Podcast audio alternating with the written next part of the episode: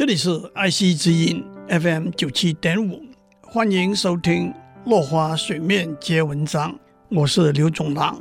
今天我们谈可延续的经济发展。首先必须提出的是，应待解决的 M 型社会问题。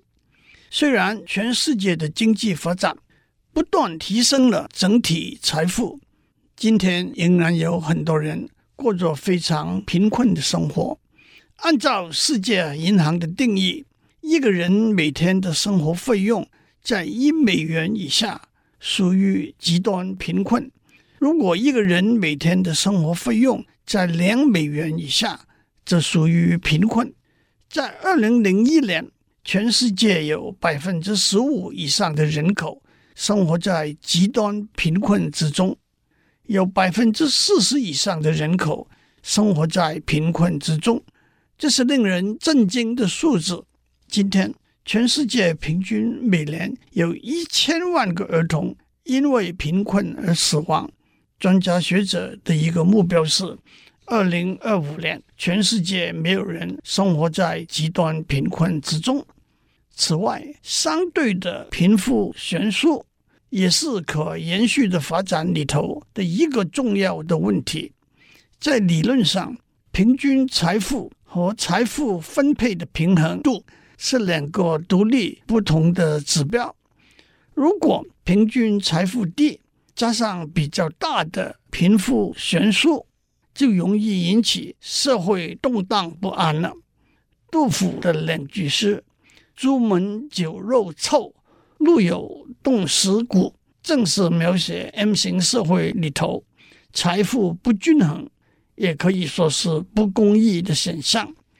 未来社会的经济发展有几个有趣又重要的观念，其中一个是微额信贷 （micro credit），就是把非常低额的贷款借给有需要但是没有担保的人。一个好的例子是二零零六年诺贝尔和平奖得主尤鲁斯的故事。尤鲁斯是孟加拉的一位银行家和经济学家。一九七零年，他看到当地的妇女想要从事生产事业，却连最起码的资金都没有，从自己口袋中拿出二十七美元，借给四十二个妇女，让他们买材料，用竹子制作家具。因为银行通常只愿意把大额的款项。借给可靠的大企业，没有银行愿意把小额的款项借给什么都没有的贫穷妇女。中国自古就有标会或合会的想法，就是一群亲戚朋友团结起来，每个人按月拿出数目不大的会钱，集中支持一个正需要用钱的会员。当然，合会也得靠大家共同的信用。否则可能遭遇到所谓倒会。而在尤鲁斯的唯二信贷里头，也有一个连坐的观念，让几个贷款人相互保证，一定会把贷款清还。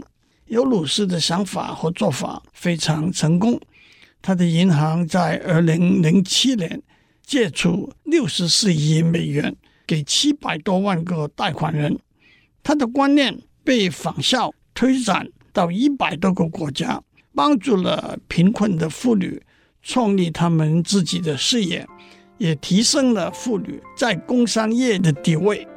今天先讲到这里，下次我们讲荷兰疾病的冲击。